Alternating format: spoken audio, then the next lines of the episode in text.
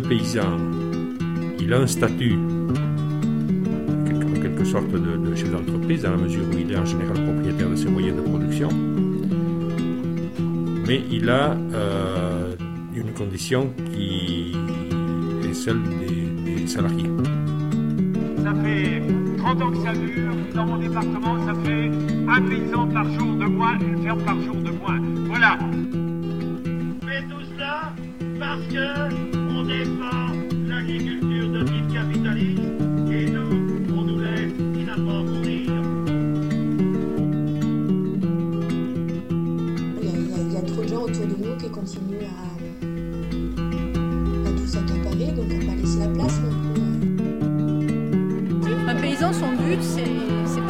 propriétaire en toute logique, c'est d'avoir un outil de production.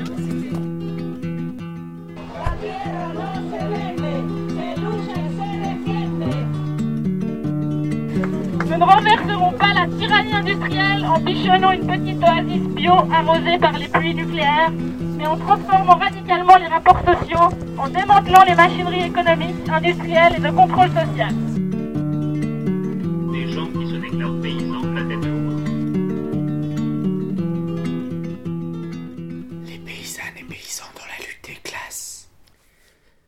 Vous êtes bien à l'écoute des paysannes et paysans dans la lutte des classes. Cette semaine, on va parler d'Almeria en Andalousie et euh, son désormais célèbre modèle agricole intensif.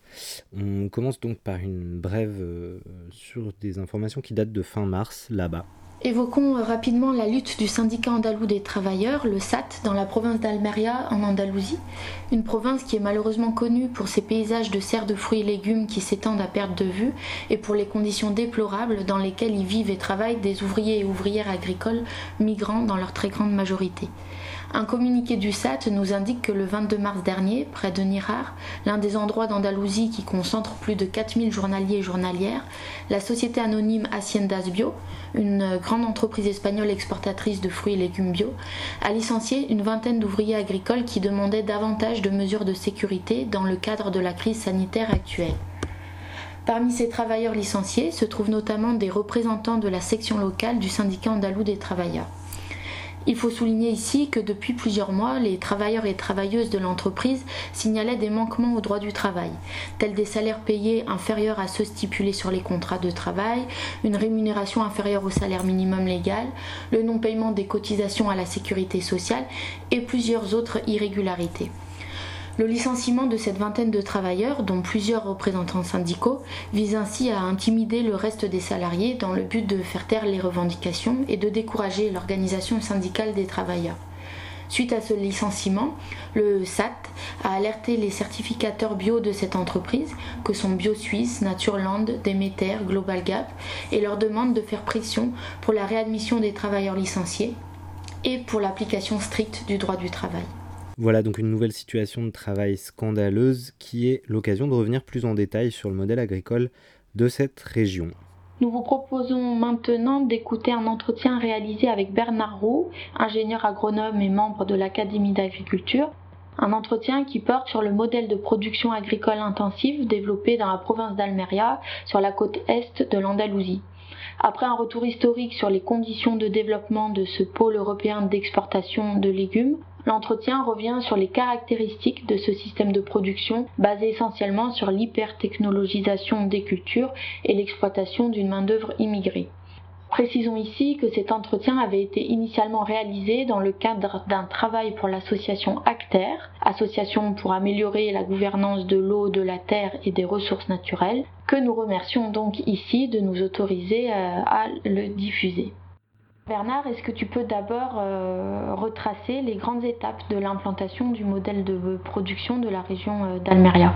Tout commence quand même il y a longtemps maintenant. Hein. C'était dans les années 50 que le, régime de Franco a commencé à sa mise en valeur avec ses propres méthodes. C'était une zone qui était une zone euh, absolument presque, enfin qui était inculte en ce sens que c'était une zone d'élevage très extensif, territoire très aride, c'est un climat très sec, il doit y avoir 200 ou 300 mm d'eau par an. Euh, donc les, terrains sur lesquels actuellement il y a toutes ces serres intensives, à l'époque, donc dans les années 50, c'était un, territoire pr pratiquement inhabité. Euh, seulement parcouru par quelques troupeaux, euh, de moutons. Mais euh, c'est une zone qui avait une réserve d'eau importante en souterraine. Il y avait une nappe phréatique qui était exploitable, très importante. Donc le régime franquiste, qui avait une politique euh, tournée vers l'agriculture, euh, beaucoup basée sur la mise en valeur par l'hydraulique, par des barrages euh, ou l'utilisation de, nappes, a décidé dans cette région de mettre en place un, projet. Et donc ce projet a consisté à mettre en eau, à irriguer environ 1500 hectares et d'installer sur ces terrains irrigués des paysans qui étaient soit des paysans sans terre, euh, soit des petits, paysans qui étaient en fait des gens qui habitaient dans les régions, euh, dans la même région, mais dans les zones montagneuses, qui étaient, qui survivaient euh, sur une agriculture de subsistance dans, dans cet endroit.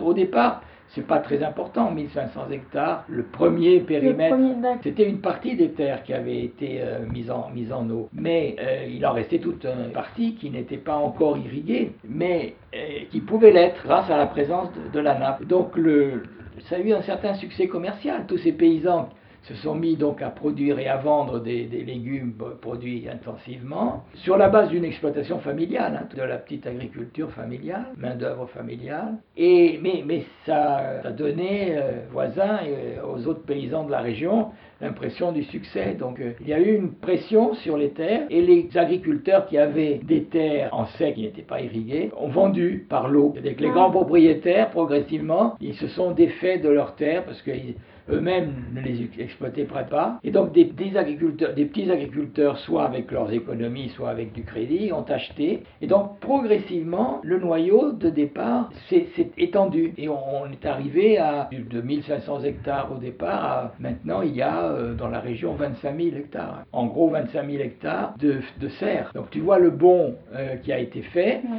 Et, et, et, les, et, le, le, bon qui, qui, a vraiment, euh, qui a vraiment commencé, c'est dans les années, fin des années 70, où là, le, le, marché, au fond, est devenu plutôt euh, national. Alors, il faut voir aussi que ça s'est mis en place parce que la région disposait d'avantages comparatifs climatiques. C'est-à-dire que si tu peux euh, utiliser de l'eau, si tu as une irrigation possible, tu peux, et si tu peux mettre en place ces serres qui sont là pour euh, accélérer la végétation dans, les périodes hivernales, le fait que le climat, c'est quand même un climat très, très chaud. Hein, on est en situation, enfin c'est la Méditerranée, avec pratiquement pas de gelée, printemps commence très tôt, etc. Ça donne un avantage climatique sur les régions du nord. Donc grâce à, à cette situation enfin, particulière, tu as un accès privilégié au marché sur les, premières, les premiers moments de la saison. Donc en fait, ce qu'ils produisaient, c'était des primeurs. Très important de dire ça. C'est pas simplement la, la production de, de, fruits et de, de légumes. Hein, c'est la production de légumes primeurs. Et que c'était les premiers à arriver sur les marchés avec, avec leurs leur concombres, leurs aubergines, leurs courgettes, et haricots, etc. Enfin, tous les légumes, quoi. Donc ça, c'est très, important à, souligner parce que c'est quand même ce qui a fondé la présence sur le marché. L'extension du système va notamment se produire avec l'entrée de l'Espagne dans le marché commun. Que l'Espagne rentre dans le marché commun en 1986, 1986, et à partir de là, le système va non seulement approvisionner les marchés intérieurs, le marché intérieur espagnol, mais va se projeter sur les marchés européens. Donc commence à partir de là cette vocation internationale d'Almeria progressivement, mais euh, d'une manière de plus en plus euh, organisée, avec la présence des centrales d'achat. Donc sur place même, les paysans sont vont, s'organiser. Hein, il y a des coopératives qui vont se créer. Il y a des coopératives qui rassemblent le, le, la production de plusieurs agriculteurs pour offrir euh, un flux de produits euh, organisé, structuré aux centrales d'achat. Et pour, euh, pour arriver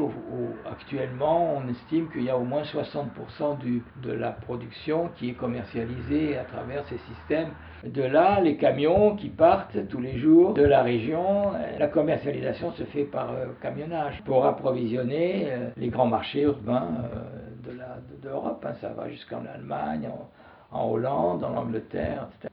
La progression a été très forte dans les jusqu'aux années 2000, quoi, jusqu'à 2000. Pendant les 15 ans qui ont suivi le- l'entrée de l'Espagne dans le marché commun, la production a augmenté, le nombre, les cultures, les cultures en surface ont augmenté, les techniques ont permis d'augmenter aussi la productivité, donc on produit plus à l'hectare qu'au début. euh, autant que je me souvienne, on devait produire euh, euh, quelque chose comme 30 tonnes de, légumes à, l'hectare et on doit être à 50 ou 55 tonnes maintenant. Donc il y a eu une grosse amélioration. En, se- en s'internationalisant et en devenant européen, le système a vu aussi arriver d'autres ingrédients, de la modernité, si on peut dire, tu vois. Alors ces ingrédients, qu'est-ce que c'est? C'est par exemple les semences. Alors là-dessus, sur les semences, c'est les Hollandais qui sont arrivés. Donc la question des semences a été, le marché des semences a été pratiquement euh, accaparé par euh, les entreprises hollandaises. Il y a des améliorations liées à la, culture elle-même, tu vois. euh, par exemple, on a instauré en matière d'irrigation le goutte à goutte. Autrefois, c'était de l'irrigation par submersion. Tu avais à l'entrée de la serre de l'eau qui arrivait par un tuyau et on, submergeait les, rangs de culture. Maintenant, on est passé pratiquement partout à une irrigation beaucoup plus contrôlée, avec du goutte à goutte. Donc, euh, un investissement important, bien sûr, de l'investissement, mais en même temps, une économie d'eau et surtout un apport d'eau beaucoup plus euh, approprié aux besoins. Bon, donc ça, c'est une, une amélioration qui s'est ré- qui s'est faite dans, le- dans les 20 dernières années.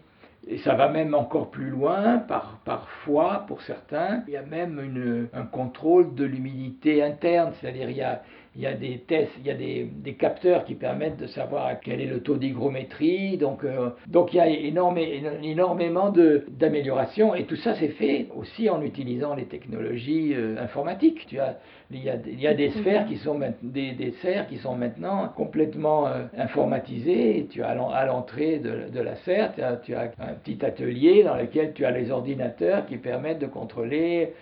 Certaines sont même hydroponiques, c'est-à-dire tu as plus, tu as même, on est même, on a même supprimé la terre. Mais ça, ça demande des investissements Alors ça demande des investissements. considérables pour les agriculteurs. Ça, ça, bien sûr, il y a eu de gros investissements qui ont été faits. Le système de la, de la banque, enfin, autrefois, donc, c'était euh, une sorte de monopole de la caja rurale qui était locale. J'ai pu voir que maintenant, euh, il y a plusieurs autres banques qui sont là et, qui, sont, euh, qui pressent, qui font des propositions aux agriculteurs pour s'équiper. Donc, il y a une, il y a eu une augmentation en, en productivité dont je te parlais tout à l'heure, mais qui, s'est- qui est due largement à l'investissement en capital. Donc il y a beaucoup de beaucoup, beaucoup de- d'agriculteurs qui se sont endettés ça et, qui sont même euh, quelquefois en difficulté. Si les prix des, des produits baissent, ils sont un petit peu coincés. Donc il y a eu un gros endettement, et qui est une réalité, hein, un gros endettement euh, ben, qui est compensé par euh, la productivité physique qui, qui augmente euh, et puis par euh, la, les- les- comment dire, la réduction des coûts de production notamment avec la main-d'œuvre, on va en parler tout à l'heure. Voilà, donc le, si tu veux, quand on regarde les choses d'un point de vue technique, Mm. on, peut, on peut considérer que c'est un système maintenant hyper tec- technologique, avec une, une présence non pas systématique, parce que comme toujours dans les systèmes agricoles, tu as des décalages, tu as des Mhm. gens qui sont euh, à la pointe de ce qui est proposé aux agriculteurs et qui investissent, euh, bon, et qui sont tout à fait euh, des exemples de progrès, entre guillemets, progrès, mais enfin de- d'acquisition de, technologie, puis d'autres qui restent en retrait. Tu as toujours des gens qui sont à la pointe de la technique proposée, puis d'autres qui restent avec des techniques plus, plus anciennes, qui sont soit qui hésitent à s'en- à s'endetter, euh, soit qui n'ont pas la connaissance technique pour le faire. Donc y y il y a tout un tas de... Il y a un éventail, quoi. hein. Mais globalement, le système dans son ensemble il, accède à, des techniques qui sont, qui sont proposées de l'extérieur. Là, c'est plus le, c'est plus le paysan qui, tu vois, au, départ, c'était les paysans qui avaient proposé et amélioré le système, mais maintenant, tout ce qui arrive vient de l'extérieur, vient de, de l'amont de l'agriculture, où tu as toujours des entreprises qui disent, mais là, euh, voilà, euh, introduisez l'ordinateur pour contrôler telle chose, et vous verrez, vous allez vous en porter mieux. Là aussi, c'est super classique. Mais, mais ça veut dire que techniquement, euh, on est maintenant dans un, un système de, de, haut niveau pour ce qui est de ce genre de culture euh, en, forçage par les, par les serres. Quoi. Tu as une, euh, comment dire, un amont de l'agriculture pour ce qui est tout ce qui est des, entreprises de semences, la technologie pour maintenir, euh, pour, organiser la serre elle-même euh, en, mm. matière informatique. tu as la pression des banques, etc. Tel qu'il y a une offre permanente de nouveautés qui oblige à des investissements, bien sûr. La dynamique a été quand même une dynamique d'absorption de la technologie mm. qui a été en partie aidée aidé, entre guillemets, euh, pas, il ne faut pas me dire aidé, qui a été forcé, qui a été euh, soutenu par des forces économiques auxquelles les paysans euh, qui veulent rester sont pratiquement obligés de se soumettre. Mais il y a quelque chose qui, je crois, est clair, ça, ça a été assez étudié, le taux de rentabilité a baissé, c'est-à-dire que les paysans, ils investissent beaucoup, mais leurs revenus n'augmentent pas. C'est-à-dire qu'ils sont en termes de revenus, ça, a plutôt, ça a plutôt tendance à baisser. Alors, la compensation s'est faite uniquement par, par la possibilité d'augmenter les rendements. Donc, il y a eu quand même une augmentation de, rendement importante et, c'est ce qui a permis de compenser les, euh, les, investissements, de faire en sorte que ce qu'on appelle la rentabilité, en fait, la capacité des exploitants à se maintenir et à, se reproduire, elle est, elle est devenue plus précaire, elle est devenue plus précaire, mais les agriculteurs sont toujours là. Je crois que la première raison de la perte de rentabilité, c'est la pression de, des acheteurs. C'est-à-dire que ceux qui font les prix, c'est ces grandes, ces grandes euh, centrales d'achat qui vont négocier des prix mm. et qui sont en permanence en train de négocier à la baisse. Carrefour, il veut euh, acheter ses courgettes tout le temps moins cher. Donc la pression est très... Mais ça, c'est comme en France quand tu entends euh, euh, les gens dire le prix du lait, il, n'arrive pas à monter, c'est parce que tu as une pression de la, de la commercialisation de la grande, des grandes surfaces qui, est, qui, qui pousse à la baisse, ou en tout cas à la stagnation des prix. Et là, c'est pareil. Donc, tu as une, un système qui absorbe de plus en plus de capital, donc qui pousse à l'endettement, qui pousse aussi quand même à l'augmentation de la productivité, mais tu as en face la demande, la demande c'est-à-dire les acheteurs, mm. qui sont là pour euh, freiner autant qu'ils le peuvent l'augmentation des prix. Et les, les paysans, s'ils arrêtent de produire, ils n'ont plus rien à bouffer, donc eux-mêmes continuent, tu vois. Ils sont étranglés les paysans. Et tu, tu mets pas, parce que tu te rends compte, ils sont soumis. Ils décident plus grand-chose au final. Si, ils décident de s'endetter, ils décident mm. d'acquérir les nouvelles techniques, euh, mais, mais je, moi je pense que ça, si tu veux, ça fait partie du système global de notre économie. C'est pas simplement, c'est en ce sens aussi qu'on est, c'est intéressant de travailler sur un pareil euh, système, une pareille euh, région. C'est qu'on voit là comment fonctionne le système capitaliste. Il, il fonctionne sur la base de la mise au travail de gens à qui on impose, on impose d'absorber du capital pour faire fonctionner la partie non agricole. On, leur impose le capital, ça leur apporte une meilleure productivité, mais en même temps, cette productivité permet aussi de baisser les, les coûts de production, mais les agriculteurs ne peuvent pas bénéficier, eux, directement de la baisse des coûts de production, si elle existe, parce qu'en face, ceux qui achètent disent, se rendent compte, savent que la productivité a augmenté, donc on poussait les agriculteurs à vendre moins cher. Alors, toutes les pressions dont on vient de parler, de l'extérieur de l'agriculture, que ce soit pour la fourniture des moyens de production ou pour l'écoulement de la production, l'agriculteur est, pris dans un, étau. Et on, l'oblige à acheter beaucoup, on lui achète pas cher ce qu'il produit. Résultat, ses, revenus ont tendance à stagner ou, même à, à diminuer. Donc c'est vraiment le, je dirais, c'est exemplaire, c'est exemplaire du, du développement en général de l'économie capitaliste, l'agriculture familiale qui continue à fonctionner, mais qui se trouve insérée dans des mécanismes économiques capitalistes. Globalement, c'est encore des petites exploitations.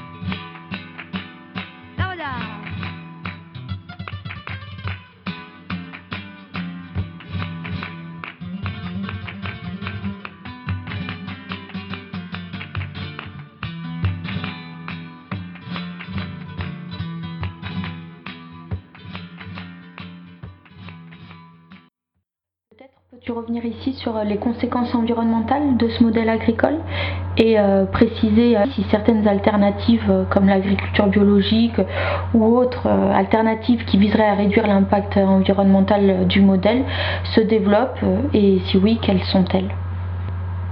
Il bon, sur le bio, tu as en effet un certain nombre d'exploitants qui sont passés au bio. Et autrement dit, ils ont, qu'est-ce qu'ils ont fait principalement? Pour eux, passer au bio, ça veut dire réduire les phytosanitaires, les produits phytosanitaires qu'ils utilisent en masse, en masse, parce que dans ces ambiances confinées que sont les serres, euh, tu développes, euh, enfin tu vois se développer toutes sortes de maladies, toutes sortes de, de bestioles, d'insectes nuisibles, etc. Mais il y a des, il y a des techniques euh, qui permettent de ne plus utiliser des produits phytosanitaires. Et donc les bio, c'est ça, c'est principalement ça. Et donc il y a, en effet, moi j'en ai même visité, il n'y a, a, pas très très longtemps, j'avais visité une entreprise euh, qui avait substitué euh, à l'utilisation des phytos, qui avait installé des systèmes d'insectes euh, prédateurs qui s'occupaient de nettoyer les serres de ces insectes nuisibles. Donc ça, ça existe. Il y en a, oui. À mon avis, c'est marginal, mais il y a une tendance.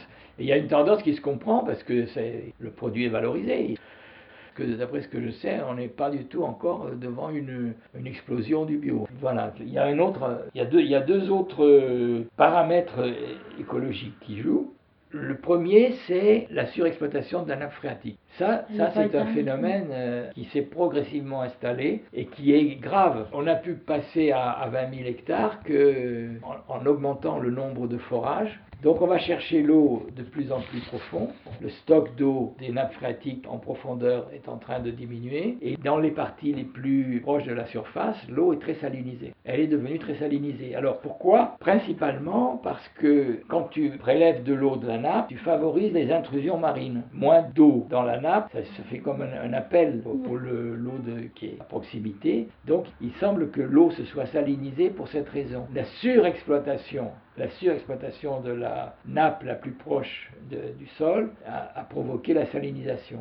Donc on va chercher l'eau de plus en plus en profondeur où elle est moins, moins saline. Donc après avoir en quelque sorte épuisé la partie la plus superficielle, on est en train de, surexploiter. C'est ça qui va sonner la fin du modèle. Voilà, alors exactement. C'est un, des, un des dangers. Alors, bon, voilà, la ressource naturelle, là, elle est épuisée euh, sans renouvellement. Quoi. Ça, c'est gravissime. Alors, du coup, il y a des tentatives de, d'eau alternative. Il y a dans la région au moins une, si ce n'est plusieurs, usines de dessalement de l'eau, mais ah qui n'est pas, à ma connaissance, euh, encore utilisée pour euh, l'agriculture, mais qui pourrait le devenir. Sauf que c'est une eau qui coûte cher. Parce que le, dessalement, ça coûte plus cher que l'extraction euh, par des... Donc ça, porte, ça, pose un petit problème. Il y a aussi un projet d'approvisionnement par des eaux qui viendraient d'autres régions, qui ne, je crois n'a pas encore été euh, mis en place, mais qui a été discuté. Donc là, il y a un vrai problème euh, de disponibilité de ressources, donc l'épuisement. Ça, c'est un premier point. Deuxième point, qui est la conséquence sur l'environnement des déchets. Alors, le, le déchet de, cette, de ce système, c'est les, vieilles toiles plastiques qui recouvrent les serres. Et c'est un vrai, euh, un vrai souci parce que c'est énorme. C'est des quantités faramineuses de plastique qui, chaque année, sont euh, stockées. Et dans certains endroits, tu verras, tu verras des lieux de stockage de ce plastique qui est plus ou moins compressé, plus ou moins mis sous forme de balles, etc. Mais souvent, c'est pas le cas. Donc tu verras accumuler des, vieilles toiles qui pourrissent. Et donc là, il y a un vrai problème euh, d'élimination des déchets. L'élimination de ce genre de déchets, c'est problématique. Voilà les questions si, on, regarde ça du point de vue de l'écologie, on a donc la, la, principale, le principal effet, c'est sur l'eau. Mais c'est l'épuisement d'une ressource. Ça, c'est clair que, on peut, comme tu l'as dit, on peut très bien aller un jour au manque, manque d'eau. Premièrement, c'est ça. Deuxièmement, c'est la qualité des produits qui sont obtenus à travers l'usage de, phytosanitaires. Ça, c'est un, un, deuxième élément. Et puis, il y a le troisième qui est celui des déchets plastiques. Voilà. Ce système, il est loin d'être, euh, comment dire, d'être stable du point de vue écologique. Hein. il a des effets de dégradation euh, certains. Quoi. Voilà.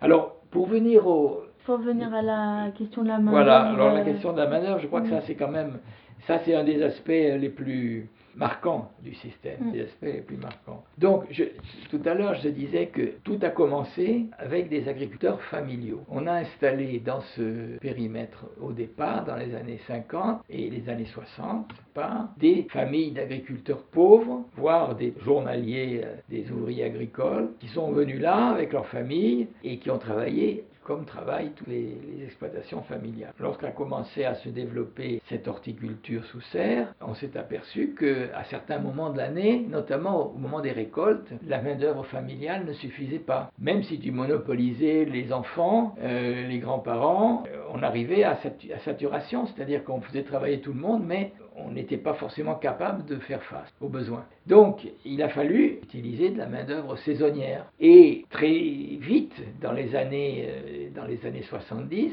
au départ, on a pu utiliser des saisonniers andalous et euh, ça a duré jusqu'au moment où est apparue la possibilité de mettre en concurrence cette main-d'œuvre locale avec la main-d'œuvre provenant des migrations. Dès que a commencé à, venir en Europe euh, une émigration à l'époque plus ou moins clandestine qui venait d'Afrique, ces ouvriers, enfin ces personnes n'étaient pas forcément des ouvriers, mais ces personnes qui arrivaient d'Afrique et qui se trouvaient sur le littoral sont mis à chercher du travail. Et ils ont trouvé là un débouché pour, enfin un débouché, une possibilité d'emploi euh, dans les serres qui, avaient besoin d'une main d'œuvre. Donc très vite s'est instauré un, circuit à travers l'immigration pour apporter la force de travail nécessaire à ces, à ces petites exploitations familiales, mais qui à certains moments avaient besoin d'un complément de main main-d'œuvre. Alors, la raison pour laquelle on a préféré, enfin on a donné la priorité aux, Africains, euh, c'est qu'on pouvait euh, offrir des salaires inférieurs par rapport à ce qu'ont payé les Andalous. Donc cette, ce flux de main-d'œuvre de main d'œuvre émigrée s'est stabilisé autour d'une surexploitation, d'une façon de payer qui était euh, une façon de payer le travail qui était inférieure à celle qu'on donnait aux, journaliers, aux journaliers andalous. Très vite, le, l'ouvrier andalou a été mis à l'écart ou s'est mis à l'écart lui-même, d'autant plus facilement qu'existait cette arrivée régulière d'émigrés qui arrivaient sur les côtes à travers le, détroit de Gibraltar. Mhm. C'était principalement une main-d'œuvre qui venait d'Afrique du Nord au départ. Et progressivement, qui, est, qui venait non seulement du Maroc, mais qui venait aussi du Sahel. Donc tu as eu, ça, ça, ça s'est euh, installé dans les années 70, ça s'est développé dans les années 80, 90, un flot de, ces émigrés qui, comment dire, il y, a une information qui circule chez, chez les émigrés eux-mêmes, ceux qui, avant même qu'ils traversent le détroit de Gibraltar, ils savent, savaient qu'il y avait une possibilité d'emploi, certes mal payé, euh, des emplois extrêmement difficiles, mais en même temps une possibilité de survie grâce euh, au travail. Donc il y a eu une, sorte de, marché du travail informel, mais qui fonctionnait euh, à merveille, entre des gens qui n'avaient pas d'autre solution que de s'employer à n'importe quel prix et des exploitants familiaux qui avaient des besoins irréguliers dans l'année, très forts au moment des, au, moment des récoltes, c'est-à-dire euh, maintenant, euh, d'avril à, à, juin, moins forts dans d'autres moments, mais quand même qui pouvaient avoir besoin de main-d'œuvre. Et donc, cette, cette, confrontation de cette offre de travail informel et de cette demande d'ouvriers s'est mise à fonctionner dans euh, la clandestinité. Il faut bien dire que tous ces, tous ces travailleurs, euh, tout le monde savait qu'ils étaient là, mais on faisait rien pour euh, les régulariser, avec des emplois stables, des contrats qui soient reconnus, etc. Ça a duré pratiquement pendant, pendant 20 ans, cette affaire, où tu avais une main-d'œuvre disponible en quantité pratiquement, enfin une quantité autant qu'on en voulait. Quoi. Il y avait euh, l'offre dépassait largement la demande, c'est-à-dire tu avais toujours des, des, travailleurs qui étaient au coin des serres et qui étaient prêts à travailler. L'employeur, il n'avait pas tellement à se préoccuper. Quoi. Il savait qu'il trouverait aujourd'hui pour demain un type qui était, euh, bon, s'il n'était pas lui-même, c'était son copain qui disait, mais il y a un tel qui peut venir. donc il y a eu un, un marché du travail informel qui a fonctionné et qui a fonctionné sur des bases, j'allais dire, qui a arrangé les deux parties. Les deux parties, mm. aussi bien la partie des immigrés, qui ont travaillé dans des conditions ignobles, mal payées, avec euh, travailler dans des serres, c'est terrible, hein, il mm. fait une chaleur à crever, tu respires euh, les, produits, les produits, etc. Tu sais jamais si tu vas avoir huit jours de travail ou trois mm. jours, euh, on peut te remercier du jour au lendemain. Donc dans des conditions terribles, même dans des conditions de d'habitat. Tous ces gens qui arrivent, ils arrivent sans rien. Ils, tu vois, et ils logent même. Euh, et, donc, donc ils ont. C'est là où tu retrouves les restes du passé euh, dans, dans, ces, dans, ces zones de, dans ces zones de serre. Elles sont établies sur ce qui était autrefois des espèces de grandes exploitations en sec euh, avec très très peu d'infrastructures, mais quelques, quelques vieux bâtiments qui étaient soit des bâtiments pour héberger des ouvriers euh, journaliers, soit même des animaux, des écuries, etc. Et donc, qui sont restés là pendant des années et qui n'ont pas été entretenus, mais qui peuvent constituer des espèces de logements de fortune. Et dans ce qui s'appelle les cortijos là-bas, tu as encore maintenant beaucoup d'ouvriers qui, qui, vivent. Mm, mm, mm. Alors, ils sont dans l'inconfort absolu, euh, c'est des, des, baraquements plus que des logements. Certains qui restent peuvent obtenir des logements en ville, mais difficilement. On dit, même du point de vue d'habitat, c'est pas simple. C'est même plutôt euh, mauvaise condition de, logement. Donc, des ouvriers qui sont dans des conditions terribles, qui sont mal payés, mm. pas de sécurité de l'emploi, conditions de travail difficiles. Et de l'autre côté, des employeurs, des employeurs qui ont une, une pratique euh, tout à fait banale d'entrepreneurs euh, capitalistes. Ils ajustent, le principe c'est d'ajuster l'emploi que tu as dans ton exploitation aux besoins du moment. Et quand tu es agriculteur, tu sais que tu vas récolter tes tomates dans 8 jours. Donc ils savent exactement ce qu'il faut comme main-d'œuvre pendant telle période. Et ils vont donc puiser sur l'offre qui est surabondante. Tu as, tu as toujours autant d'émigrés que tu veux pour pouvoir satisfaire tes besoins. Complètement, euh, c'est déséquilibré au profit de l'employeur. C'est déséquilibré au profit de l'employeur. Comment dire La force des employeurs, c'est ça. C'est le fait qu'il y a un réservoir de main-d'œuvre, ce qui a toujours favorisé les, les capitalistes, c'est-à-dire la possibilité de puiser sur une main-d'œuvre toujours disponible. Et c'est ça que recherchent d'ailleurs les entreprises, c'est d'avoir la proximité du, de la force de travail dans laquelle on peut puiser quand on en a besoin. Donc il y a cet ajustement permanent et le, l'entrepreneur calcule au plus juste et il se soucie peu de savoir euh, ce que devient le, travailleur une fois qu'il lui dit euh, bon tu as eu une semaine mais je ne peux pas te garder. Il y a très peu d'ouvriers euh, permanents. Alors il n'y a pratiquement pas, il y a pratiquement pas d'employés permanents. Ces petites exploitations de 2-3 hectares, elles fonctionnent avec un chef d'exploitation et autrefois une main-d'œuvre familiale qui a beaucoup diminué pour des raisons à la fois sociologiques, euh, de l'élévation mm. euh, du niveau de vie, etc., de fait que les enfants vont faire des études et sont plus du tout intéressés par l'agriculture. Donc en général, c'est le chef d'exploitation avec des gens qui l'emploient au fur et à mesure de ses besoins. Les plus grandes exploitations peuvent avoir un permanent, oui, ça peut arriver, mm. parce qu'il y a quand même des travaux euh, quotidiens mais dans la, en, règle générale, c'est très peu de permanents. Le marché fonctionne, c'est-à-dire que chacun sait euh, quel est le niveau auquel on va offrir et quel, quel, est le niveau auquel on peut accepter. Et donc tu as, mais si tu veux, pour revenir aux méthodes, donc dans la tradition, il y avait cette négociation qui était évidemment au désavantage des journaliers, mais qui fixait un prix. Donc tout au long de la saison. Ensuite, chacun savait à quel niveau on serait payé. Bon, ça vaut pour tout le monde. Et une fois que c'est décidé pour une période et pour un lieu, les gens savent. Et pour Almeria aussi. Sauf que dans la pratique, les, euh, les, les gens qui payaient des salaires, donc les employeurs, il faisait toujours des propositions inférieures aux émigrés. Donc, ce que tu disais était juste. Les, les conventions s'appliquaient aux Andalous, mais ne s'appliquaient pas aux, aux, travailleurs émigrés. Mais pendant la période de grande croissance des années 80, tu vois, euh, pendant la période où là, il y avait une sorte de boom, hein, on en parle de ça dans les, textes, un boom de la, culture hein, là-bas, tu avais euh, tu avais euh, systématiquement des salaires inférieurs. Et les, travailleurs étaient obligés de, les accepter. Alors il y a autre chose qu'il faut peut-être dire aussi, c'est sur l'origine des, émigrés. Donc au fond, il y a eu, la, première période, c'était les émigrés marocains, les, voisins proches qui venaient.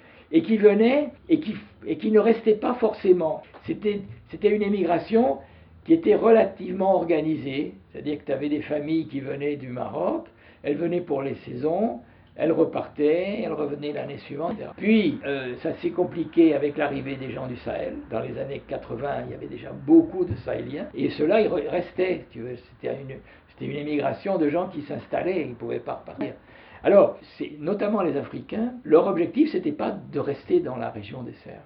Leur objectif, c'était, on arrive là, il faut bien coûter, il faut bien avoir un minimum, on va travailler, mais avec l'idée de partir parce que ce n'étaient pas des conditions hein, qu'on voulait perpétuer. Donc le plus souvent, ces gens restaient une saison, deux saisons, et ensuite ils, poursuivaient leur, euh, leur calvaire d'émigrer en Europe. Mm-hmm. Ils repartaient, ils allaient soit ailleurs en Espagne, soit ils passaient la frontière pour aller dans notre pays. Donc c'était une situation de relais ou de, ou de sas, une position transitoire. Et autre aspect que je voulais te dire, c'est qu'il y a eu un peu plus tard, autour des années 2000 et, la fin des années 90, l'arrivée des gens d'Amérique latine. Il y a eu une émigration nouvelle qui venait d'Amérique, latine. Et qui sont venus ces gens-là sont venus s'ajouter. Et, il y en a toujours. Hein. Il, y a encore des, il y a encore actuellement des latinos qui sont là et qui. Bon, C'est pour dire qu'il y a un flux permanent. Et maintenant, on peut même ajouter, mais je crois qu'ils sont peu, peu présents là, une main-d'œuvre des pays de l'Est. Avec l'élargissement de l'Union européenne, il y a eu la possibilité pour les Roumains, les Bulgares, euh, les Polonais de venir, enfin, qui, qui viennent euh, Oui. faire un travail euh, de tâcheron. Quoi. Donc il y en a eu, il y en a peu. Par contre, euh, là, on ne va pas en parler aujourd'hui, mais il y avait sur euh, l'autre région, qui est la région de, de Huelva, où il y a la culture des fraises, où là, tu as des bataillons de gens de l'Est qui viennent travailler en- comme saisonniers, mais de manière plus structurée, organisée. Mais dans la région de la, de- des légumes, il y a quand même assez peu de Roumains, et ce que par contre, euh, ce qui reste, c'est toujours la présence des Africains. Au fond, les, les, les- les Sahéliens, là, sont, de- sont majoritaires. Je pense qu'il y a encore pas mal de non-africains, notamment des Marocains, mais c'est surtout des, c'est surtout des Africains. Si on payait, si, si on, si, on, si on relevait beaucoup les salaires, Mm. ça rendrait euh, moins compétitif la région. Parce que le salaire, ça représente euh, pas loin de la moitié du coût. Tu vois Ces systèmes, ils exigent de la main-d'œuvre. Il y a euh, 500 jours ou 600 jours de travail par hectare. 500, 600 jours.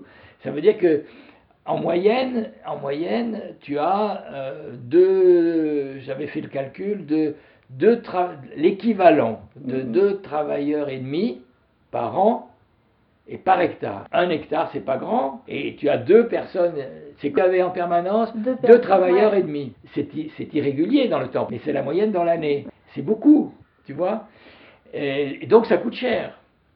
Ça coûte cher, je veux dire, c'est un élément important du coût de production. Donc si tu relèves les salaires, tu rends euh, moins rentable forcément euh, c'est- cette- ce système Ouais, voire euh, pas rentable voire pas tout. rentable parce que il y a la concurrence des autres Voilà. des autres régions méditerranéennes, des autres régions parce que tu as Almeria n'est pas le- la seule région de, de la Méditerranée où on, où on fait des légumes, hein. il y a d'autres d'autres Mhm. régions et donc la concurrence existe. Pour l'instant, Almeria approvisionne le- l'Europe occidentale, mais ce qui se passe en Grèce, ce qui se passe en Turquie, euh, voire au Maroc, où il, y a, où il y a beaucoup de développement du même genre Mhm. d'agriculture. Tout à l'heure, tu- m'as interrogé sur le devenir, mais le devenir, il est aussi, alors, il faut aussi le regarder dans la compétition internationale. Le marché des légumes euh, méditerranéens, et il ne s'arrête pas à Almeria. Ouais, ouais. Et il va de la Turquie au Maroc. Et donc, sur toutes, tout- toutes les, toutes les régions qui se ressemblent, qui ressemblent à Almeria, tu as les mêmes types de produits, avec, d'ailleurs le même système, avec une forte main-d'œuvre saisonnière et, qui peut être plus mal payée. Été il y, a, quelques années en Turquie où j'ai visité une région produisant serre aussi. C'était des tomates. Mais tu avais une main-d'œuvre turque et roumaine, féminine. Tu es payé à coup de lance-pierre. Là, le, le- le- le coût de la main-d'œuvre dans cette zone-là que je visitais était inférieur à ce qu'a été Almeria. Parce qu'Almeria, même si la situation est, est très mauvaise, euh, le fait que ce soit ouais, l'Europe développée, qu'il y ait le syndicat des, des travailleurs Ouais. qui est là, des ONG. On n'en a pas parlé, mais il y a quelques ONG qui s'occupent de la situation des travailleurs, Ouais. aussi bien de la situation dans le- l'habitat, dans les conditions de vie dans- et de travail, tu Mhm. vois. Donc il y, a, il y a quand même une, une sorte de, de bah, c'est une pression, c'est un grand mot, mais une attention qui est portée à ces gens. Quand tu regardes la façon dont travaillaient ces, je me rappelle encore de ces filles, c'était des Roumaines d'ailleurs, en Turquie, je peux t'assurer que personne ne s'occupe d'elles. hein. Donc la compétition, elle est internationale. Elle est internationale, sauf que euh, Almeria est moins loin que la Turquie. Bon, c'est un petit avantage, le- la distance, un petit avantage. Mais tu, on ne peut pas négliger la, la- Ouais. la compétition, quoi. Ce qui- ce qu'il faut dire, mais c'est la conséquence de la situation agricole. La conséquence, c'est que dans cette région d'Almeria, là, le, le nombre, le, le nombre d'émigrés est considérable. Tu as peut-être, euh, je sais pas moi, en permanence 20 000, euh, 20 000 émigrés. hein. Tu dois avoir une présence permanente qui est peut-être de 20 000 personnes, qui sont plus ou moins planquées dans les serres, dans, les, dans ces espèces d'habitations précaires, mais qui sont aussi un peu en ville. Donc ils sont, ils sont, on les voit, ils sont présents. Et la population autochtone des Andalous, qui sont, c'est la population des des paysans, enfin des agriculteurs, a développé un racisme incroyable. Il y a un très fort racisme latent, qui ne s'exprime pas toujours par des, des conflits euh, visibles, mais il y a un très, un très grand racisme qui est, qui est paradoxal, parce que si ces, si ces Andalous ont prospéré, euh, c'est grâce aux émigrés, mm-hmm. mais ils ne le reconnaissent pas. Ce, ce, Non, non, ils sont, ils sont très, très racistes. Alors, il y a eu alors ça c'est dans les, au début des années 2000, il y a eu des conflits qui, qui étaient des conflits racistes absolument euh, classiques. Euh, je, crois que ça, avait dû commencer, je ne suis pas vraiment au courant du détail, mais je crois que ça avait dû commencer par le fait que des, Africains avaient été refoulés de lieux, euh, de lieux commerçants, euh, des bistrots ou des lieux publics où leur présence était refusée, n'était pas souhaitée. Et donc il y avait eu une forte réaction des euh, émigrés eux-mêmes et le conflit il y avait eu même des manifestations dans les deux, sens. Je crois même qu'il y avait eu des, affrontements. Mais c'est un phénomène raciste qui vient de cette présence latente du, racisme, qui est, très qui, existe encore, hein, qui est permanente. Sauf que chacun reste dans son coin. Les Africains, ils, ils, ils essayent d'être le moins visible possible. Ils essayent parce qu'ils savent très bien qu'ils sont en position de faiblesse si jamais il se passe quelque chose, c'est sur eux que tout va retomber. Quoi, hein. Donc il y a un racisme. on n'a pas entendu parler à nouveau. Ça, ça a été très fort. Hein. Il, y a eu de, il y avait eu des résonances dans les journaux, aussi bien là-bas qu'en en Espagne, en Europe, sur le conflit. Il y avait eu une, une, une, ONG française qui était intervenue là-bas et qui avait fait un gros boulot d'information, qui avait fait savoir euh, la situation. ça, avait été euh, très fort. Hein. Mais ça, bon, c'est une situation de racisme, j'allais dire euh, banale, euh, malheureusement banale, mais très mm-hmm. forte.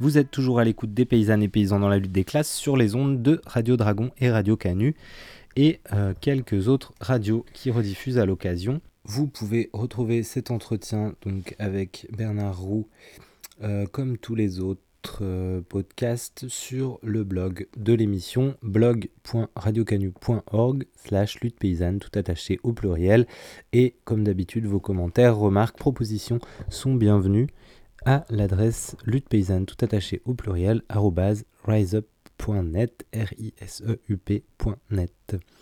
On remercie encore euh, l'association Acter. Euh, c'est dans le cadre de ces activités que cet entretien avait été mené. Euh, voilà, on, on, les remercie pour nous avoir permis de diffuser cet entretien. Vous pouvez aussi retrouver sur le site d'Acter tout un tas de documents d'entretien écrits euh, sur les questions d'agriculture, d'accès aux ressources et à l'eau euh, qui sont voilà, très intéressants. N'hésitez pas à aller voir sur leur site internet. Une petite information pour poursuivre. Euh, euh, dans la même thématique et principalement l'exploitation des travailleurs et travailleuses euh, migrants et migrantes dans l'agriculture européenne. Euh, on avait parlé d'un procès prévu en mai de l'entreprise Laboraltera et de sept entreprises agricoles françaises par rapport à des non-respects du droit du travail très très marqués. donc un procès au prud'homme qui finalement a été reporté au mardi 16 juin. Euh, je vais simplement lire pour rappel de cette affaire le communiqué du Code des Traces, donc le collectif de défense des travailleurs et travailleuses étrangers et étrangères dans l'agriculture. Luttons contre l'exploitation de la main-d'œuvre étrangère et contre les discriminations pour une égalité de droits entre toutes les travailleurs et travailleuses du monde agricole. Mardi 16 juin 2020, au Conseil de prud'homme d'Arles, est prévue une nouvelle audience du procès de cinq travailleurs et travailleuses agricoles marocains, marocaines et espagnols contre l'entreprise de travail temporaire Laboraltera et sept entreprises agricoles françaises. Face aux multiples renvois et au dépôt de bilan de l'ETT, l'entreprise de travail temporaire Laboraltera, qui a perturbé le déroulement de l'affaire, cette nouvelle audience devrait être l'ultime étape de cette procédure entamée en 2017. Cette plainte a été déposée pour des motifs de travail dissimulé, de non-paiement d'heures travaillées de non-respect des personnes, du Code du travail et des conventions collectives. Parallèlement à cette affaire, une autre plainte a été déposée par une partie de ces travailleurs et travailleuses auprès du procureur de la République d'Avignon pour faire la lumière sur les conditions de travail de ces salariés. L'enquête est toujours en cours. Le patriotisme alimentaire de circonstance et la rhétorique martiale du gouvernement appelant à lever une armée de volontaires pour sauver l'agriculture française cachent mal ce que la fermeture des frontières consécutive à la pandémie liée au Covid-19 a rendu manifeste la dépendance de la société entière aux travailleurs et travailleuses saisonniers, saisonnières, agricoles, étrangers, venus chaque année combler le besoin de main-d'œuvre dit temporaire des exploitations agricoles françaises. Il est important de dépasser les discours dominants qui réduisent les travailleurs et travailleuses détachés à une variable d'ajustement, aisément remplaçable par des volontaires dévoués, alors que leur présence constitue au contraire une nécessité structurelle du système agro-industriel. D'ailleurs, les employeurs le savent bien, puisqu'ils vendent tous le professionnalisme et les compétences de cette main-d'œuvre étrangère indispensable au fonctionnement de leur entreprise. Il est d'autant plus urgent d'apporter un autre éclairage sur les enseignements de cette crise, condamner les inégalités de traitement, de qualification et de rémunération, tout en renforçant la solidarité avec et entre les travailleurs et travailleuses de la Terre. Ainsi, nous avons besoin d'une décision forte de la part du Conseil de prud'homme d'Arles pour dénoncer le dumping social à l'œuvre, les pratiques illégales et indignes qui dégradent les conditions d'existence des travailleurs et travailleuses détachés, et la logique d'exploitation, de discrimination systémique qui gouverne et gangrène l'emploi dans le monde agricole contemporain. Le 4 mai 2020, collectif de défense des travailleurs et travailleuses étrangères dans l'agriculture. Autre information qu'on voulait quand même rappeler, euh, il y a trois ans, euh, presque jour pour jour, à une semaine près, le 19 mai 2017, Jérôme Laronze était abattu par des gendarmes euh, alors qu'il avait fui euh, des contrôles euh, réglementaires répétitifs sur sa ferme. Il a été abattu dans un chemin près de chez lui, dans sa voiture. voilà, donc trois ans plus tard, l'enquête sur sa mort n'avance toujours pas, selon le collectif Justice et Vérité pour Jérôme. voilà, du coup, on a une pensée pour ses proches et puis si vous voulez signaler des messages, etc., vous pouvez contacter le collectif et puis ben, on essaiera de donner des nouvelles de ce côté-là aussi de, de l'enquête. On va en rester là pour cette semaine. Quelques petits mots euh, si vous voulez aller voir un petit peu euh, du côté de communiquer de nouvelles de l'agriculture un peu partout dans le monde. On peut signaler euh, différents textes sur le site de la Via Campesina, viacampesina.org, différentes prises de position autour de la situation liée au coronavirus et de ses conséquences sur l'agriculture, notamment une prise de position d'un membre du, du mouvement des euh, des infos sur euh, ce qui s'est passé dans différents pays dans le monde.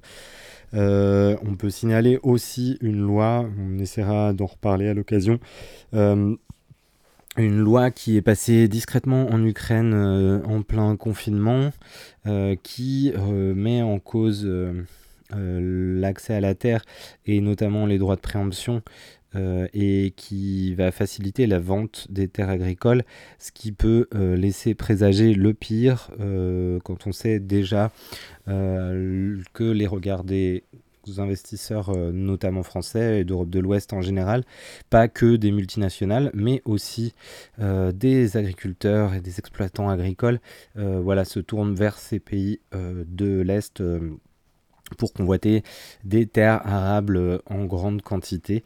Euh, voilà, donc il y a aussi le détail sur le site de la Via Campesina. Euh, plus près en France, euh, il y a différents appels suite au coronavirus à changer de modèle agricole à l'appel de différentes organisations syndicales et d'ONG.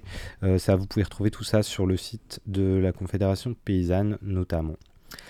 Voilà, on se retrouve dans 15 jours pour une nouvelle émission. D'ici là, euh, bonne écoute sur les ondes de Radio Canu, Radio Dragon et les autres.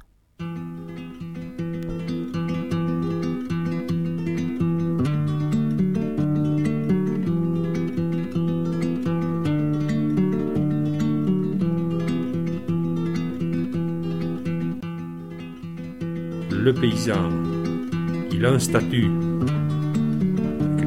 sorte de, chef d'entreprise dans la mesure où il est en général propriétaire de ses moyens de production. Mais il a euh, une condition qui est celle des, salariés. Ça fait 30 ans que ça dure. Dans mon département, ça fait un paysan par jour de moins, une ferme par jour de moins. Voilà. Mais tout cela parce que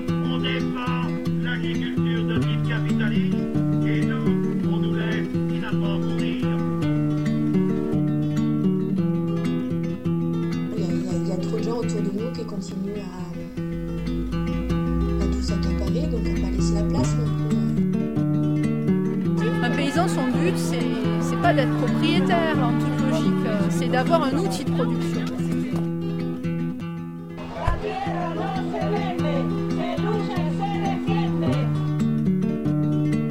Nous ne renverserons pas la tyrannie industrielle en bichonnant une petite oasis bio arrosée par les pluies nucléaires mais en transformant radicalement les rapports sociaux, en démantelant les machineries économiques, industrielles et de contrôle social.